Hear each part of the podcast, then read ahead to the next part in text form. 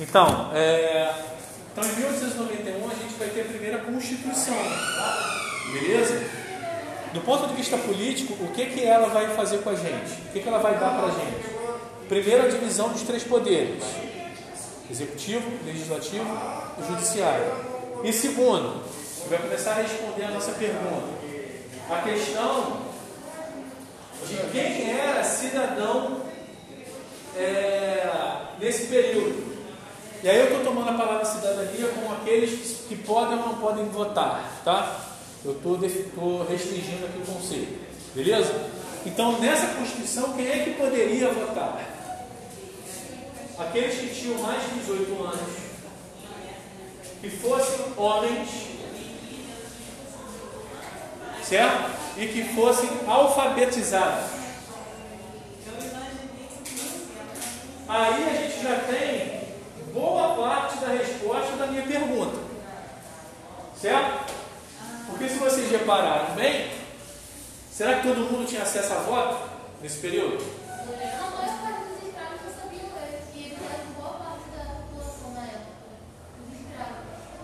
Não, é, esses escravos já estavam livres, mas eu concordo com você, Vitória, porque esses ex-escravos eles eram analfabetos. Então, boa parte da população é, não tinha acesso à cidadania, não podia votar, certo? E óbvio, se eu não posso votar, não posso nem me candidatar. Então, eu estava de fora do processo político.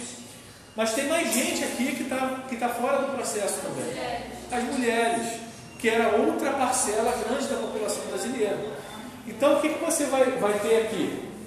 Você já vai perceber logo de imediato, assim que você pega a, a Constituição de 1891, que o Brasil, quando ele foi criado, o Brasil republicano, quando ele foi criado, ele foi criado de uma forma desigual. Porque politicamente nem todo mundo tinha acesso ao voto. Beleza? E mais do que isso, não era só, não era só dizer é, nem todo mundo, é dizer a maior parte da população brasileira não tinha direito a voto. Porque a maior parte dos brasileiros estavam entre os grupos femininos e analfabetos, que a maior parte era analfabeta mesmo. Certo? Não sabia nem escrever o nome. Então, com isso, você vai ter um grupo muito pequeno de pessoas que vão poder votar e que vão poder se candidatar. Ficou claro? Quem é esse grupo de pessoas, então, que vai ter acesso ao voto? Ou, melhor, quem é esse grupo de pessoas que vai acabar tendo o controle sobre a política brasileira. É, a gente tem que lembrar o seguinte: o Brasil, a Vitória inclusive tinha me perguntado sobre a proclamação.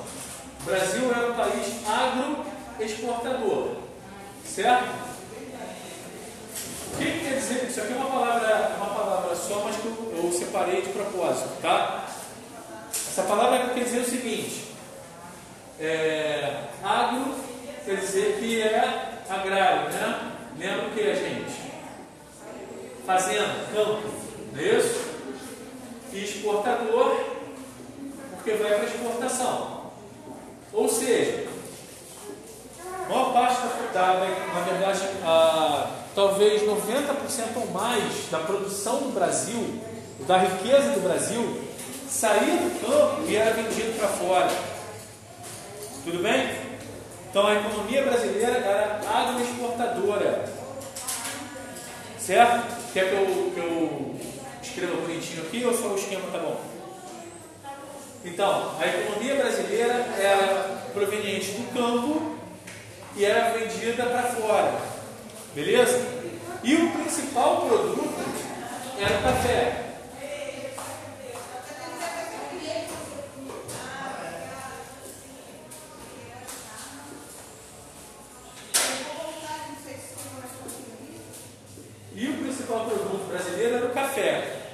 E esse café era quase que, que exclusivo, né? A sua plantação em São Paulo. Por isso que São Paulo tinha tanto interesse na proclamação da República, por exemplo. Porque os caras queriam mais poder. Os donos das fazendas de café de São Paulo queriam mais poder e o, a, a monarquia brasileira tanto poder assim. Tá? Tudo se concentrava aqui no Rio de Janeiro, que era a capital. Então esses caras eles queriam ah, o poder político e aí fizeram de tudo para que esse poder político ficasse nas mãos deles e de seus coleguinhas, de seus pais. Ok? Por isso que a gente chama, por isso que a gente chama esse período de república oligárquica, porque é um pequeno grupo de pessoas que vai controlar a política do país.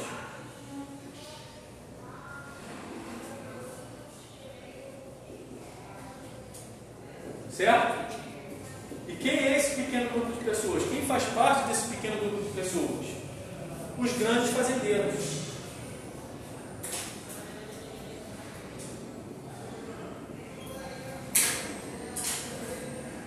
Ok?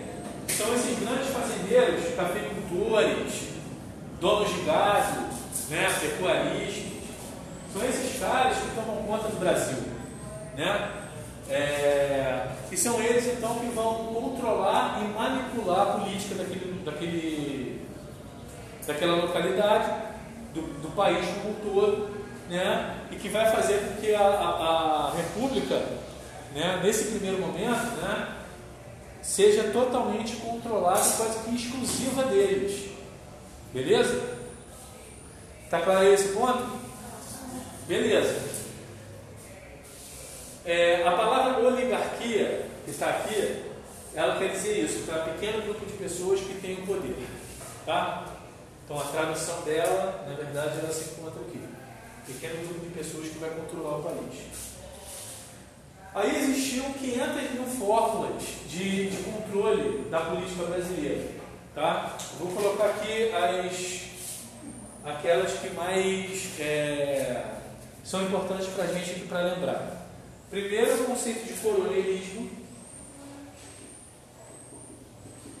E o outro que está diretamente relacionado a ele é o conceito de voto de cabrete.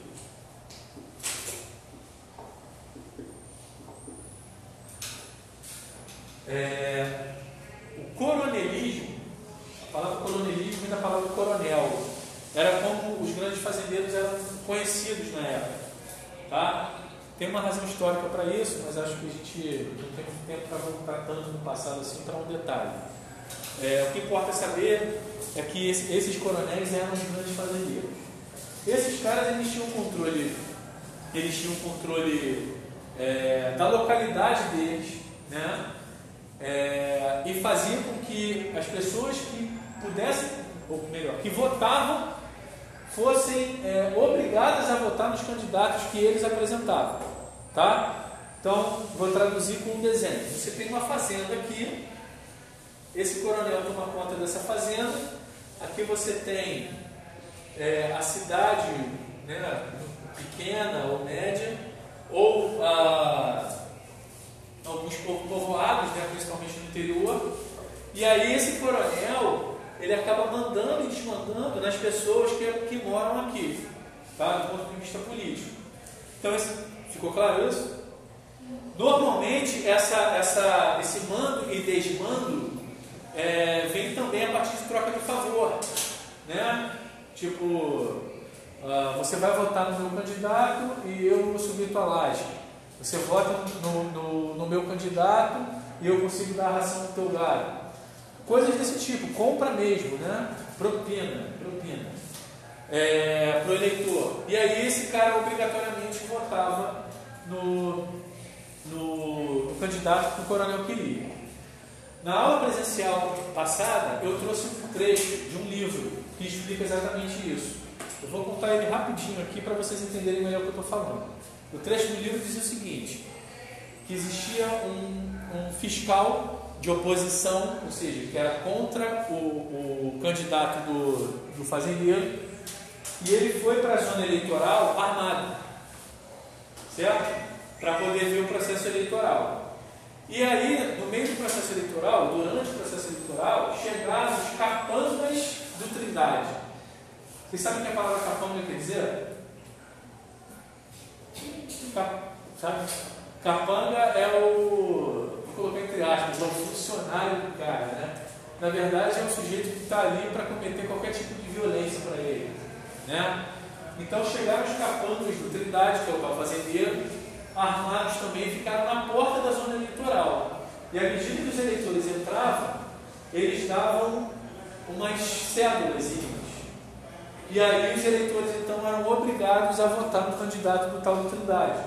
Certo? E aquelas pessoas que falavam que não iam votar no, no, no, no candidato do Trindade, o capanga ia lá e anotava o nome. O que, que isso quer dizer? que esse processo todo é extremamente violento. Pô. Ou você vota no meu, no meu candidato ou você está ferrado. Porque eu vou anotar teu nome e sabe-se lá o que vai acontecer contigo e com tua família. Porque o capanga estava armado ali. Então, o, o, eleitor se viu obrigado a votar sempre no candidato do sujeito, desse fazendeiro. Ok? Qual é o nome que a gente dá para isso? O poder que o fazendeiro tinha, a gente vai chamar de coronelismo. Então, esse aqui está relativo ao poder. Certo? O voto de cabresto é essa prática de obrigação. Certo? O voto de cabresto é a prática. O cara entra e obrigatoriamente vai votar no meu candidato. Tá certo? Cabresto, gente, não é só da pipa, não. O cabresto é uma ferramenta usada no gado para poder guiar o gado é, para onde o vaqueiro quer. Se vai para o curral, se vai para pastar, assim por diante. Então, o voto de cabresto dá a ideia de que o, o, o eleitor era manipulado como gado, né? era guiado como gado, para votar sempre no mesmo candidato. Certo? Tudo bem? Então, está aí o voto de cabresto. Tá? Então, esses dois conceitos, eles explicam como é que funcionava o processo político é, durante a Primeira República. Tudo bem? E a gente já vai perceber que existe uma grande desigualdade nesse negócio todo. Né? Porque se politicamente a população estava de fora, não podia participar, é, como vocês acham que essa mesma população ia ter os seus direitos garantidos? Se eu não consigo participar politicamente, eu não tenho voz política. Eu vou resolver o meu problema na Assembleia? sendo prefeito? Não vou, correto? Então, a, acabava que virava um ciclo vicioso. É, eu, como latifundiário, eu, como fazendeiro, não dou direito político, automaticamente não vou me interessar pelos problemas do povo, e se eu não me interesso pelos problemas do povo, eu não resolvo. Né? Se eu não resolvo, continua pobreza, fome, né? miséria, desemprego e assim por diante, por aí vai. Tá? Então, toda essa situação que hoje a gente vê no Brasil, ela tem um iníciozinho, na verdade, desde o período colonial, mas que fica claro para a gente é, nesse período que a gente está estudando agora. Porque a nossa república ela foi montada, não foi para o povo, ela foi, ela foi montada para os latifundiários e pelos latifundiários, entendeu? Para eles, tá? Aí teve um papo uma vez, eh, saindo um pouquinho do, do, do formal. Uma vez eu estava tava conversando com uns amigos meus, que não são historiadores, não são professores. Aí o cara falou assim, um, um amigo meu falou assim, ah, pô, mas aí quer dizer, o Brasil ele foi montado tudo errado, foi montado tudo torto, tudo é, não deu certo. Eu falei, não, cara. Na verdade, deu certo, mas não foi pra gente. Deu certo pra elite. Porque se você reparar bem, Todo o sistema que foi criado aqui vai funcionar muito bem para esses paulistas. Né? Vai funcionar muito bem para esses fazendeiros. A ponto de, vou dar um exemplo aí para a gente poder fechar essa parte da aula. A ponto de, toda vez que tinha uma crise de café, vamos supor, é, o Brasil produziu muito café, produziu mais do que vendeu. Ficou muito café no estoque, né? estragando. O que, que o governo fazia para esses fazendeiros não terem prejuízo? O governo comprava o café. Entendeu eu falei? O governo comprava café. Doava café para a galera? Não, queimava.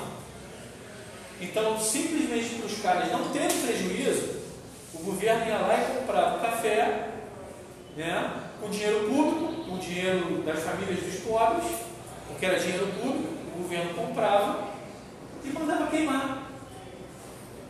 Então, foi o que eu falei, a República Brasileira nessa época funcionava pelos fazendeiros e para eles, e para eles somente. Beleza? A minha pergunta aqui ela está respondida? Vocês entenderam a resposta direitinho? Fazendo propaganda, depois é só legal. É... Tranquilo. Então, assim, a gente vai ver, é, porque o caderno pedagógico 3 ele dá exemplo de uma revolta em específico desse período e que tem tudo a ver com o que eu acabei de explicar. Tá? Podemos continuar? É, eu começo colocando o seguinte: o Rio de Janeiro era capital, né? Rio de Janeiro era capital. Desde o período colonial, né, passando pelo Império, e vai ser né, nossa capital aí até a construção de Brasília. Tá aí nos anos 60, fica pronto, final dos anos 50. Ah, e aí depois muda para lá.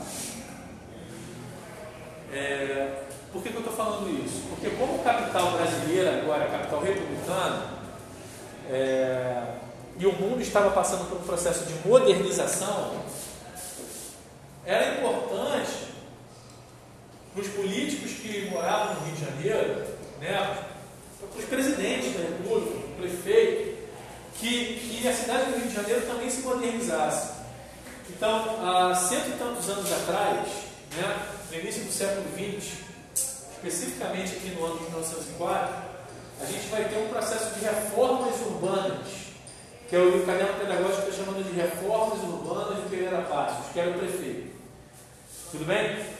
Então, essas reformas urbanas, elas é, vão tentar modernizar a cidade do Rio para tentar deixar ela um pouco mais, dentro do olhar deles, mais adequada ao resto do mundo. Né? Que Londres estava se modernizando, Paris estava se modernizando, Nova York, estava todo mundo ali vivendo uh, um processo industrial forte né, nesses países desenvolvidos, e o Brasil não queria ficar para trás. E aí o Pereira Passos então resolveu criar essa política de modernização. Tá? Vocês conhecem o centro do Rio? Então, que basicamente esse processo de modernização se deu lá, né? É, e vai acabar trazendo algumas consequências é, negativas, né, ruins, para a população mais pobre que morava ali. Tá? Mas do ponto de vista da modernização deu muito certo. Por exemplo, vocês devem conhecer a Avenida Rio Branco, né? ali no centro do Rio. A Avenida Larga, gigante. A Avenida Rio Branco ela foi construída nesse período. Tá? E o objetivo era esse: quanto mais larga é a via, mais moderna ela é. Quanto mais iluminada é a via, mais moderna ela é. A gente está falando um período que a iluminação elétrica tinha surgido há pouco tempo.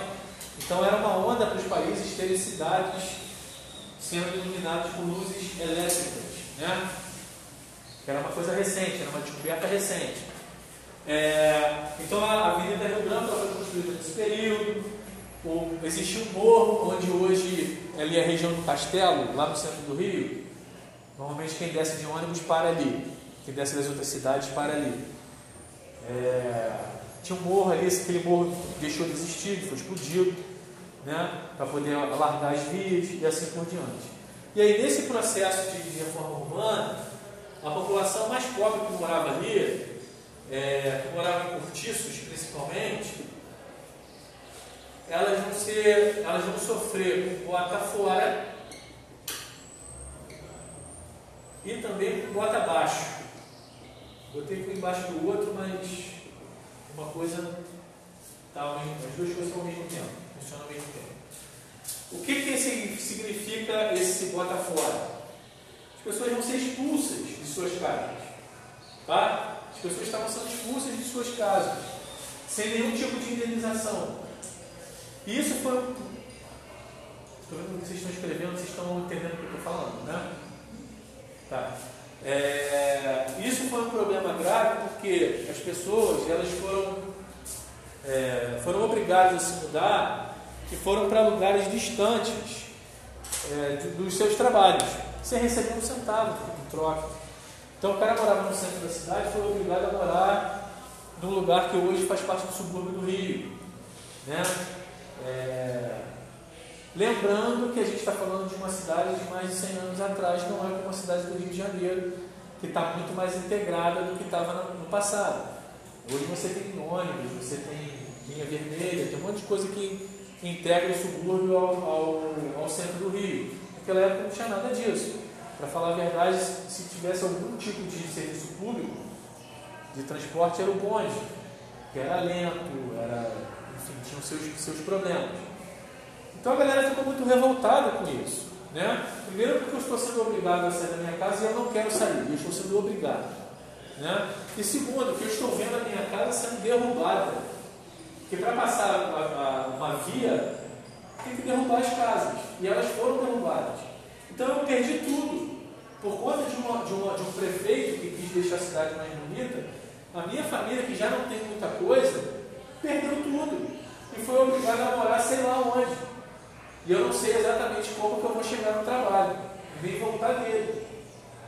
Certo? Então isso foi deixando o pessoal muito revoltado. Tá? Ao mesmo tempo, né? ou dentro do mesmo contexto, você vai ter uma campanha de obrigatoriedade da vacina.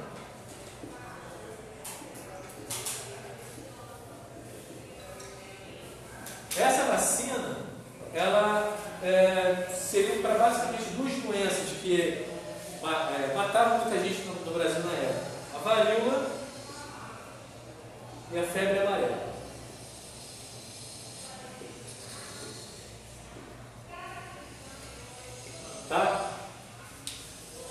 E aí a gente vai ter uma campanha de vacinação obrigatória na cidade do Rio de Janeiro, ao mesmo tempo em que o, os cortiços estão sendo derrubados.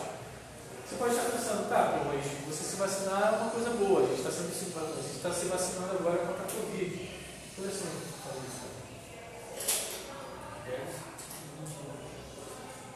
Dez e vinte e um? Tem que correr até dez e meia, né? Até dez e meia? Não, não, não. Ah, tá. É... Só que é o seguinte, se a questão da obrigatoriedade da vacina, ela, ela pegou mal para a população da época, tá? Porque ela não teve campanha de vacinação, campanha de esclarecimento nenhum para a população. Então, às vezes, o cara chegava de forma muito violenta, muito truculenta, o agente de saúde, né? Na casa da pessoa, e lascava a vacina no braço da pessoa e o problema é teu, se, se vira. Então, quer dizer, você tinha acabado de perder tua casa no centro. Estava indo para um lugar que você não conhecia e que era muito distante uh, da sua casa anterior. Porra, e ainda vem um sujeito do nada, que eu não conheço, abre a porta da minha casa, lasca uma vacina no meu braço, sem, sem, sem me perguntar, nem se, né, é, se, se, quer tomar um, se, se quer sair para jantar, então o nego ficou revoltado, certo? O nego ficou revoltado. E isso também pegou, apesar do, eu não lembro que o caderno pedagógico trata sobre isso, mas isso também pegou na questão dos costumes da época. Porque a vacinação era obrigatória para homens e mulheres. E há cento e tantos anos atrás, é, pegava mal a mulher mostrar canela. Quanto mais levantar um braço para um desconhecido. Então o nego ficava, os homens principalmente, ficavam chateadíssimos, porque a esposa deles mostrava aqui o bracinho para um cara que não conhecia. Porque não podia, porque era vergonha, era desonroso a mulher mostrar partes. Hã? Só um braço. É, assim, é. é...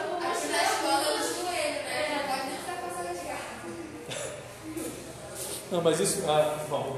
Tem a questão do uniforme, gente. Porque a questão não é o joelho. Saindo completamente da aula, deixa eu só justificar a escola. Porque a questão não é o joelho, não é o, a coxa, não é, a questão é, é, é, é o padrão do uniforme. Entendeu? Porque assim, você talvez é, só com uma bermuda venha só, só com o joelho, mas outra menina pode vir com outra coisa, daqui a pouco o cara está tirando camisa. Então, assim, tem que padronizar. Estou dando exemplos horrorosos, mas para você entender que tem que ter um padrão, porque é a partir desse padrão que você organiza. A ideia é de dar ordem, de dar organização mesmo. Entendeu? Porque senão pode virar uma zona. Eu te dou um exemplo dos meus primos. Meus primos estudaram numa escola que não tinha uniforme.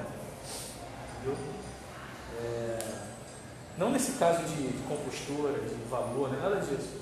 Mas eles ficavam zoando os caras que não tinham, eles eram um pouco mais ricos que todo mundo, e aí eles ficavam zoando os caras que vinham com roupa mais simples, entendeu? Foi zoando mesmo, de ser suspenso. Horroroso, meus filhos eram horrorosos. É... Então evita esse tipo de coisa também, né? De bullying. Então você padroniza, você organiza e não tem problema nenhum com isso. Entendeu? Por isso o uniforme nas, nas escolas em geral. Eu sou a favor de uniforme por causa disso. Tá? Não tem nada a ver com. com eu, eu, tenho certeza que a escola também não está muito preocupada com, com, valores morais e costumes das meninas. Não é nada disso. É porque você vem aqui, aí daqui a pouco a outra está aqui, aí daqui a pouco o cara está rasgando, vem de bermuda, aí o maluco já está de chinelo, daqui a pouco o nego está de sunga aqui dentro. Entendeu? É, então, voltando aí. Então, essa, essa vacinação, esse processo vacinal, ele foi meio que constrangedor para a maior parte da população, principalmente a população mais carente, tá? Eu só vou fazer aí uma, fazer um lembrete do, do caderno pedagógico, porque ele cita o Oswaldo Cruz. Né? Hoje em dia existe uma fundação com o nome dele, a Fundação Oswaldo Cruz, que inclusive é uma das responsáveis pela produção, de, é uma das principais produtoras de vacina do Brasil, está responsável pela produção de, da vacina de Covid também. É... Então foi uma homenagem a ele, e ele era o médico sanitarista da época e foi responsável pela, pela campanha da obrigatoriedade da vacina. Que teria sido um negócio muito bom para todo mundo se tivesse tido uma campanha de esclarecimento. Certo? Porque campanha de esclarecimento é, é, é fundamental para qualquer vacinação. Beleza? É, porque tira as dúvidas das pessoas. Né? Porque hoje, só você pegar hoje, muita coisa de hoje em dia aconteceu também na época. Hoje tem gente dizendo que não quer tomar vacina, ou que, que não tomou porque tem chip da China e que sua, sua, sei lá, sua mente vai ser controlada pelos chineses. Sei lá o que pode acontecer. Por que, que isso foi criado? Por que, que isso. Oi? ou vai virar jacaré. Por que, que isso foi criado? Desinformação. Você vai me dar 500 motivos, o cara vai me dizer 500 motivos, mas o principal é desinformação, o cara não sabe. Porque se soubesse, talvez não, não pensasse uma besteira dessa. Beleza? Quem é que vai informar a pessoa? A campanha. É a campanha de vacinação que informa. Toma vacina no dia tal, no, no, nos postos tais, tais e tais a vacina é contra essa doença, contra outra doença. Febre amarela matou não sei quantos no ano passado, a varíola matou não sei quantos. É isso, é assim que funciona. Né? Se o governo não faz nada disso, cada um vai no, na, na crença, na, nos valores morais, no costume. Então muita gente não aceitou. Tá? Tanto gente mais humilde e, né, e analfabeta, que não sabia, quanto gente rica. Teve gente que mandou, mandou é, processo para o é, STF da época, né, o, Supremo Tribunal Federal, que eles não queriam, era um, um casal de milionários, os caras não queriam se vacinar. Porra, ninguém explicou para os caras para que, que servia, certo? Então é isso. É, o erro da, da, da, vacinação foi no fato de eles não terem informado. Então acabou virando um barril de pólvora, né, como a gente chama. Acabou juntando a questão das reformas com essa campanha mal feita da vacina. E aí, nesse mesmo ano, então, a gente vai ter a chamada revolta da vacina. Ok?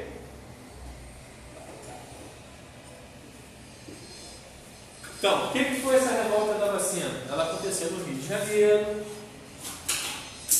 É, foi contra a, essa obrigatoriedade ou contra a vacinação de um modo geral. A gente vai ter é, políticos ou candidatos a cargos políticos que vão incentivar a população a fazer a revolta, porque não concordava com alguma coisa da, da política da época. O que a gente vai ver é que esse ano em específico a gente vai ter um tremendo de um quebra-quebra na cidade.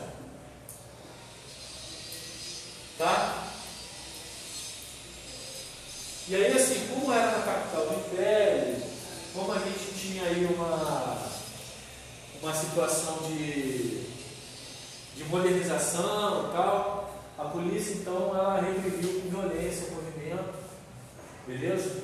Foi um movimento que demorou, chegou a demorar um ano, né? mas fez muito barulho, é, chamou atenção por, ter, por ser a capital da República, tá? É, e entra dentro do contexto do, das desigualdades. Né? Porque assim, o fator principal todo mundo coloca como a, a obrigatoriedade da vacina, mas não foi só isso. Né? A gente tem todo um contexto de abandono, é, de desinteresse do, do setor público em relação à população. Tá? O governo não se preocupou, não se interessou em saber o que ia fazer com a população com essa modernização. Ok? Tudo bem? Beleza. Galera, agora eu, eu vou ter que interromper aqui.